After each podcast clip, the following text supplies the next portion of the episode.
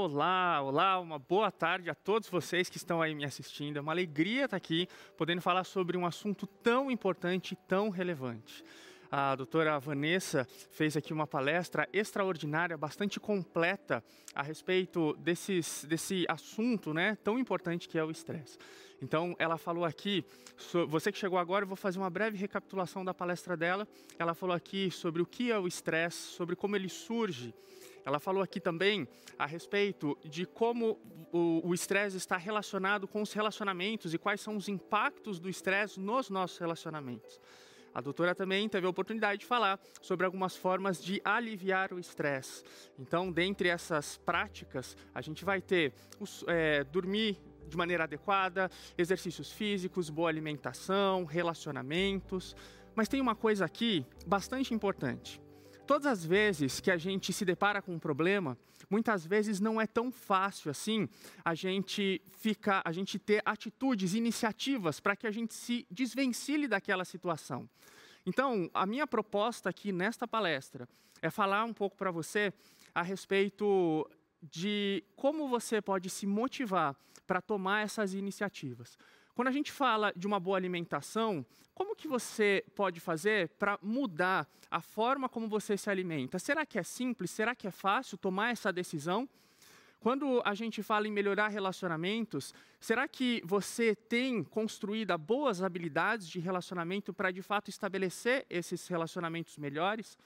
Então, ao longo da minha palestra aqui, eu quero trazer para você um aspecto mais motivacional, para que você consiga encontrar forças para tomar essas atitudes, ter essas decisões para de fato mudar a sua vida.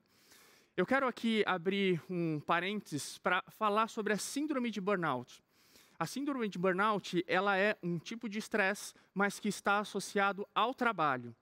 Todas as vezes que a gente fala em síndrome de burnout, nós estamos falando de um tipo de estresse no trabalho. Não existe alguém que tenha síndrome de burnout por criar filhos, por exemplo. Aí já é um outro tipo de estresse.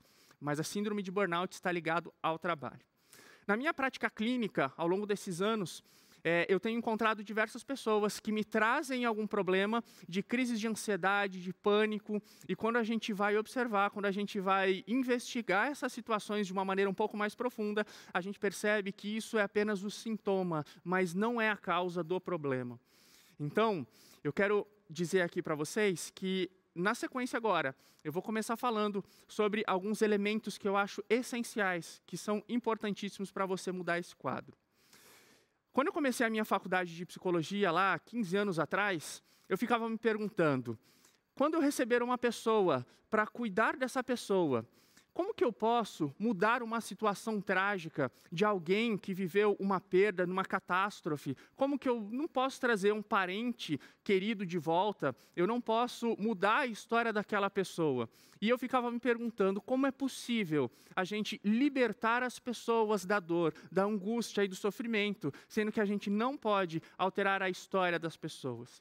E aí, com o tempo, eu fui entendendo que nessa vida tudo é uma questão de significado. Quando a gente olha para os eventos da vida de determinada maneira que nos angustia, nós precisamos entender que em todas as situações da vida é possível a gente atribuir um novo significado, mudando o nosso sentimento. E aqui agora eu quero explicar para você a primeira ferramenta e extremamente importante para que você consiga lidar com diversas situações da vida. E talvez seja uma das coisas mais importantes aqui que eu possa expor para você, que é três etapas do nosso pensamento ou do nosso comportamento. Na nossa mente, nós acreditamos em várias coisas. A gente tem crenças a respeito do relacionamento com os nossos pais, nós temos crenças a respeito do relacionamento com o chefe, nós temos crenças a respeito do que é alimentação, do que é o nosso corpo, nós temos crenças a respeito da nossa posição no mundo, da nossa capacidade, do que nós podemos e não podemos fazer. E essas crenças, elas geram em nós sentimentos, e os sentimentos às vezes são de alegria, mas podem ser sentimentos de angústia também. E esses sentimentos, eles vão dar origem a comportamentos, entende? E aí, quando a gente fala de comportamento, eu preciso deixar claro que o comportamento ele pode ser voluntário, aquilo que você faz e pratica com o seu desejo, com a sua vontade, mas também nós podemos estar falando de um comportamento involuntário do nosso corpo, por exemplo. Na palestra da doutora Vanessa, ela explicou aqui como que o corpo reage com o excesso de cortisol, que é o principal hormônio do estresse. E aí você vai ter reações corporais é, involuntárias, né? como a dilatação da pupila, a aceleração dos batimentos cardíacos. Mas é importante a gente entender o seguinte: eu vou colocar aqui para você uma situação. Imagina que você vai para o trabalho e você acorda angustiado, e talvez eu esteja falando para alguém aqui que esteja prisioneiro ou se sentindo escravo do trabalho. Quando você vai para o trabalho com essa sensação de tristeza, todos os dias você acorda pela manhã, o significado do trabalho para você, ele não é um significado bom. O trabalho ali não está te trazendo uma recompensa, algo interessante. Então, quando, as, quando, eu faço palestras nas empresas, eu tenho a oportunidade de conversar tanto com os funcionários, quanto com os gerentes e até donos de empresa. E RHs de empresa também. E aí a gente vai percebendo que o que mais pega no emocional das pessoas está ligado a posicionamento, a crença que você tem a respeito do trabalho. Quer um exemplo? Vamos supor que você trabalhe para pagar conta. Então, essa é a sua crença. Você trabalha para pagar conta. E diante desta crença, você começa a ter um sentimento, por sua vez, de angústia, um sentimento de escravidão, porque você não é livre para fazer o que você quer, afinal, você tem contas para pagar. E, consequentemente, qual que vai ser o seu comportamento? Um comportamento de baixa produtividade. E aí, é nesta baixa produtividade que as pessoas notam. E muitas vezes, um gestor, um chefe, alguém que está ao seu redor, vai olhar para você pensando: olha só, ele está com baixa produtividade. Mas não consegue enxergar toda a cadeia de eventos psíquicos, psíquicos né, psicológicos que estão por trás disso. Você quer uma dica para acordar feliz para ir trabalhar? Uma dica para você conseguir levantar com mais ânimo? Então eu vou dizer para você: você precisa ressignificar o que é o trabalho para você. Agora, a partir de hoje, eu quero que você entenda que o trabalho ele não serve para pagar conta. Portanto, você não é escravo do trabalho. Se fosse só por causa das contas, você estaria trabalhando só por causa disso, mas você pode entender que a partir de hoje você trabalha para realizar sonhos, você trabalha para construir uma história, você trabalha para proporcionar experiências de alegria e felicidade para as pessoas que você ama. Então você percebe como o significado do trabalho ele cria uma, uma condição completamente diferente e a partir de agora você precisa entender que você é um agente de transformação nesse mundo, para alegrar a vida das pessoas, para melhorar esse mundo. E aí agora com esta crença, eu tenho certeza certeza que o seu sentimento pode ser um sentimento de alegria, de empolgação, de motivação. E vamos lembrar aqui que a palavra motivação é justamente a junção de um motivo que gera uma ação. Então a motivação está no centro desta cadeia como um sentimento. Então você tem um motivo agora de transformar vidas, de mudar a sua história e a história das pessoas que estão ao seu redor. E aí você começa a viver agora com um propósito muito mais nobre. E isso gera uma motivação, e agora o seu comportamento não será mais de baixa produtividade, mas de alta produtividade. Percebe como tudo fica diferente? E ao longo da minha história, eu não trabalho apenas, não trabalhei apenas com psicologia clínica, mas trabalhei por 10 anos em empresas, porque a minha formação também é de recursos humanos. E ao longo do tempo, a gente vai percebendo que existe muitas pessoas trabalhando em alguns empregos, em alguns lugares, que de fato não é aquilo que elas sonhavam. Às vezes a gente compra o sonho de outras pessoas e a gente começa a se dedicar nesse sonho, a gente começa a fazer aquilo, mas muito mais por uma obrigação, cumprindo um protocolo social com base naquilo que as outras pessoas ao nosso redor acham que é nobre, digno, importante. Mas será que este é o seu verdadeiro sonho? E uma coisa que você precisa entender: você não precisa ficar com a mão no fogo para entender que você é forte, para provar para as pessoas que você é forte ou provar para você mesmo. Se o fogo queima, por que você não tira a mão do fogo? E muitas vezes a gente faz isso. Às vezes, a gente não está gostando da nossa rotina, do nosso trabalho, a gente não está gostando da vida que a gente leva, e a gente fica ali, insistindo, insistindo, insistindo. E por mais que nós tenhamos diversas formas de aliviar o estresse, por mais que seja importante a gente praticar atividades físicas, seja importante a gente é, ter um sono de qualidade, uma boa alimentação, ter momentos de lazer, bons relacionamentos e tanta coisa, se você está sofrendo um alto grau de estresse e não está conseguindo lidar com isso, com determinada situação, você precisa se afastar. Porque se esse estímulo estressor está sendo mais forte do que a sua capacidade, você não vai conseguir lidar com isso de uma maneira milagrosa, né? Você não é um super-herói para fazer esse, esse tipo de feitos tão grandiosos assim. Então, eu quero dizer para vocês que quando a gente fala é, de estresse, existe também uma cadeia de valores aí que estão envolvidos. Eu já tive a oportunidade de atender pessoas que diziam para mim, Evandro, eu trabalho como diretor de empresa, mas eu entendo, com base nos meus princípios cristãos aqui, que primeiro lugar, eu tenho Deus, em segundo lugar, eu tenho a minha família, em terceiro lugar, eu tenho o meu, a minha saúde e, em quarto lugar, eu tenho o meu trabalho. E a pessoa colocou ali a cadeia de valores dela nessa sequência mais ou menos para mim. Mas na prática, ao ver a vida da pessoa, a pessoa ficava trabalhando quase 15 horas, 16 horas por dia em outra cidade, morava distante da família e via a família a cada 15 dias. Então perceba que às vezes nem sempre aquilo que nós entendemos ou acreditamos, aquilo que nós professamos é aquilo que nós estamos fazendo na prática. E muitas vezes é essa divergência entre o que a gente fala e o que a gente de fato faz é que pode estar causando um alto grau de estresse para você, tá bom? Mas vamos lá, se nós entendemos que a alimentação é uma forma importante de você aliviar o seu estresse, já parou para pensar que então é simplesmente você se alimentar melhor que vai resolver esse problema? Mas não é tão simples assim, né? Fácil é falar. Mas como que a gente se alimenta melhor? Vamos usar aquela regrinha que eu te expliquei de crenças que geram sentimentos e sentimentos que geram comportamentos? Então agora a gente tem a seguinte questão. Quando você ingere um alimento, você não só faz por prazer.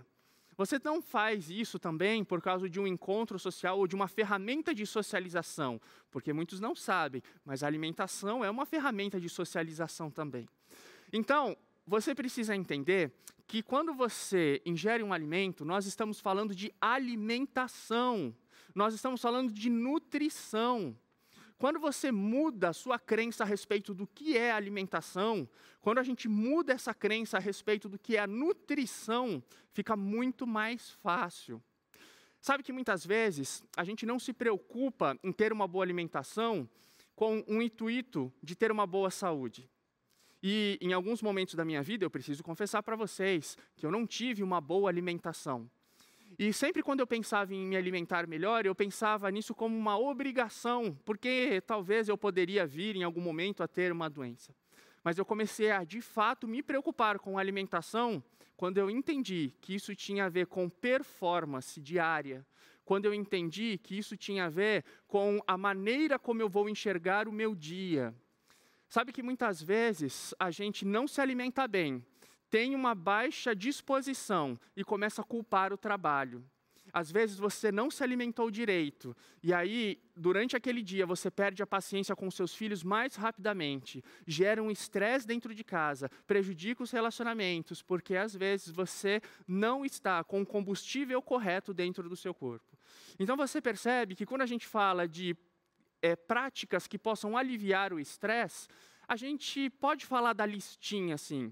A listinha está aí para a gente ter o nosso checklist, para a gente ver se nós estamos realmente praticando aquilo que deve ser praticado. Mas, na prática, se a gente não mudar a nossa visão a respeito de determinado hábito, de determinada prática, nós não vamos conseguir estabelecer esse novo hábito. Então, é de suma importância que você reconfigure, reprograme o seu cérebro, a sua mente, na hora de você interpretar o seu processo de alimentação. Tá bom? Agora, uma coisa importante também, eu quero dar uma dica para vocês é a respeito de atividades físicas durante uma boa parte da minha vida, eu não fiz, não pratiquei esportes, praticamente dos 16 anos até os 25 anos. Nessa fase eu estava preocupado com o trabalho, como que eu ia pagar a minha faculdade. Eu acabei fazendo faculdade de recursos humanos, de psicologia, então eu fiquei vários anos envolvido nessa rotina, né? Uma rotina difícil, dura muitas vezes, que eu sei que muitos, muitos aí já passaram ou passam por isso, de pegar ônibus lotado, trem cheio, distância, e eu fiquei muito focado nessa construção da minha vida profissional e acadêmica. Mas um dia eu estava em casa e eu assisti na televisão um homem de 50 anos que estava se preparando para escalar o Everest. E a partir daquele momento, deu um estalo na minha mente, eu pensei, como pode eu aqui com 25 anos, 20, acho que era por volta dos 24 anos, e eu não faço absolutamente nada. E este senhor está aí se dedicando para fazer em alta performance um trajeto super difícil de escalar um dos picos mais altos aí perigosos do mundo, não é? E a partir daquele momento, eu comecei a entender que eu precisava mudar de situação. Mas sabe o que aconteceu? Eu ainda estava trabalhando e eu ainda estava chegando em casa 11 horas da noite por causa da minha faculdade. E eu comecei a pensar o seguinte: único, o único dia que eu tenho para fazer alguma atividade é o domingo. E eu comecei a caminhar e comecei a praticar corridas no domingo. Para vocês terem uma ideia, a primeira corrida que eu fiz, no dia seguinte, eu fiquei com os braços doendo para você ter o nível da minha, do meu sedentarismo, como que alguém ao correr não fica com as pernas doendo, mas fica com os braços doendo. Mas comigo foi assim. E de lá para cá eu fui aprimorando a minha visão a respeito do esporte. E o esporte ele começou a ter um significado diferente para mim. Com o passar do tempo, eu comecei a correr mais distante, é, em percursos maiores. Com o passar do tempo, eu comecei a fazer outras atividades físicas. E faz coisas de uns dois anos para cá, um ano e meio mais ou menos, eu tenho tido uma prática constante. E eu quero dar algumas dicas para você. Para que você consiga se sentir motivado a praticar uma atividade, é muito importante que você comece o seu treino no dia anterior. Como isso funciona? A hora que você vai dormir já faz parte do seu treino. Então isso é importante. Tenha um bom sono para você ter disposição para praticar atividades físicas. Depois disso, eu quero te informar que se você tiver um único motivo para praticar esporte, esse motivo ele não se sustenta todos os dias e você vai precisar ter mais de um motivo, porque nem todos os dias nós estamos focados na mesma coisa. E aí eu vou dar algumas sugestões aqui para você. Você pode ter como motivação para praticar alguma atividade física a questão da sua saúde. Mas será que é todos os dias que nós estamos preocupados com a nossa saúde? Nem sempre. Talvez no dia seguinte você precise malhar, ou pedalar, ou correr, ou fazer algum esporte, simplesmente pela sua vontade de ficar mais bonito, de melhorar a estética do seu corpo, para melhorar a sua autoestima. Por que não? Mas talvez no outro dia você também não esteja motivado por esse aspecto, mas você precisa lembrar que Deus te deu a vida e o espírito de gratidão pode fazer com que você treine de uma maneira muito mais motivada. E talvez isso ainda não se sustente num outro dia. E aí você pode então praticar uma atividade física com a intenção de ser mais disposto, com a intenção de ser um pouco mais produtivo no seu dia. Veja como as coisas ficam diferentes. Você não vai para a academia simplesmente porque você tem a obrigação de estar lá, mas você elege um motivo, trazendo um significado diferente para aquela prática. Então, tudo isso é fundamental. E eu quero dizer aqui também é, sobre a importância de você ter um amor próprio. Porque isto é um elemento essencial para que você encare as situações de uma maneira equilibrada e adequada, não acarretando tanto estresse sobre você diante das situações. Olha, se nós estamos dizendo aqui que a maneira como nós interpretamos as coisas vai determinar os nossos sentimentos a respeito delas, então a maneira como você se enxerga, o seu potencial, as crenças que você tem a respeito de você, do que você pode e não pode fazer, daquilo que você deseja ou não deseja fazer, tudo isso vai, vai impactar diretamente na sua, na sua visão a respeito de determinada situação.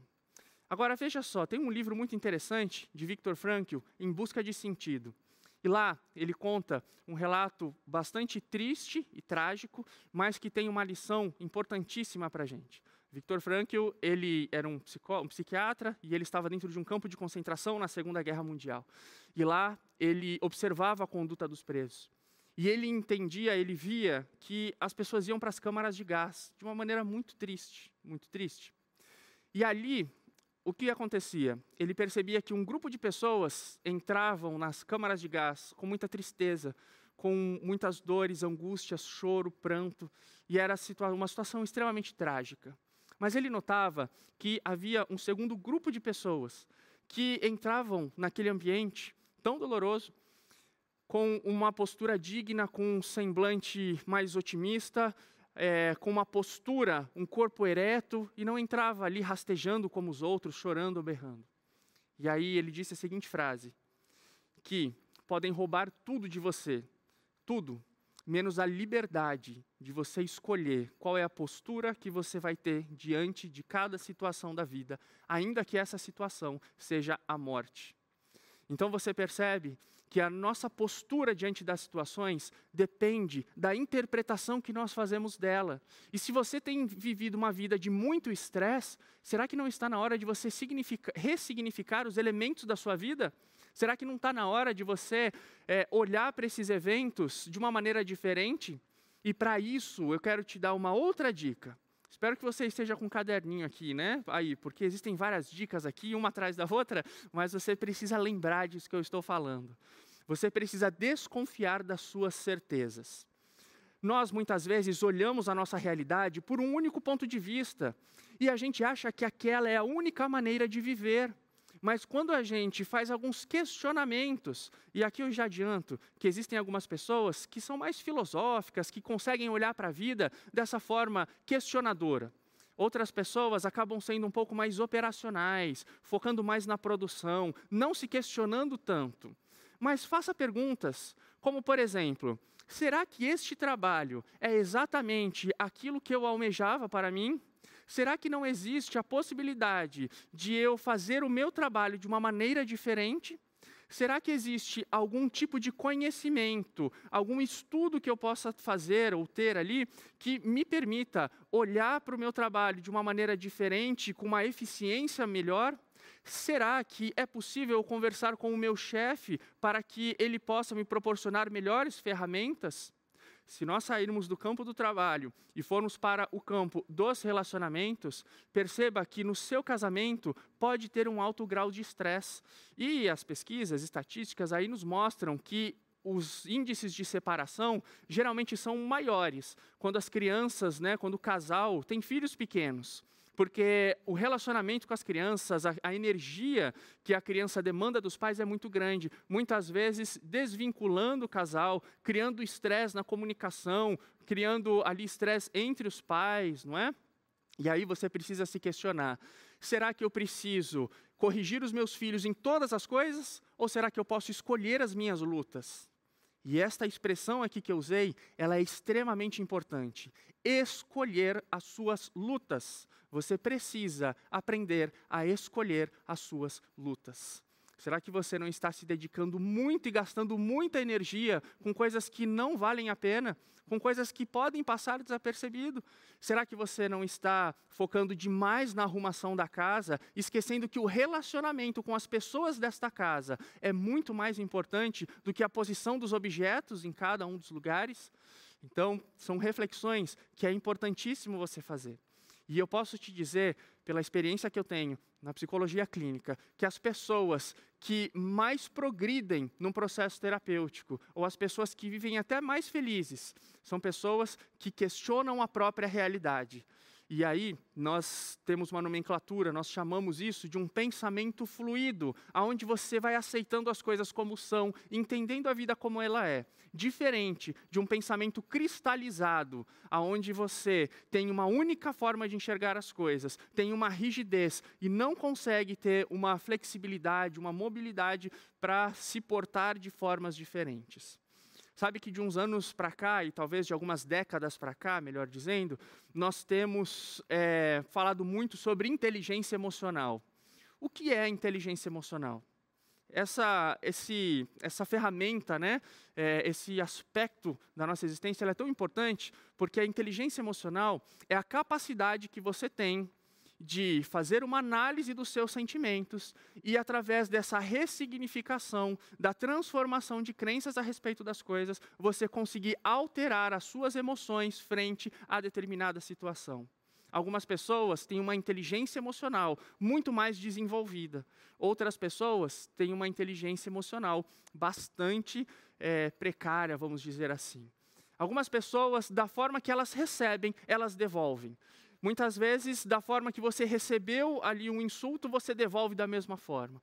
Mas outras pessoas têm a possibilidade ou têm a capacidade de ouvir aquilo, interpretar, fazer uma leitura a respeito dos próprios sentimentos, crenças e emoções e devolver isso de uma forma completamente diferente daquilo que recebeu. Então veja que eu estou aqui passando para vocês diversas formas de lidar com o estresse. E eu tenho certeza que cada um desses aspectos aqui que eu trouxe para você pode ser extremamente rico para libertar você. E a minha proposta aqui, muito do que eu tenho feito nas redes sociais, no meu trabalho de atendimento clínico, nas palestras que eu faço por aí, nas empresas e igrejas, tem a finalidade de libertar pessoas. E o meu desejo real do meu coração é que, através desse conteúdo, você tenha encontrado aqui ferramentas para se sentir livre livre dessas angústias. É fato que nessa vida todos nós temos um certo grau de aprisionamento por causa das responsabilidades, não é? Então as responsabilidades ela faz parte, elas fazem parte da vida adulta, mas é de fundamental importância que você busque cada vez mais a liberdade emocional, que talvez seja uma das mais importantes.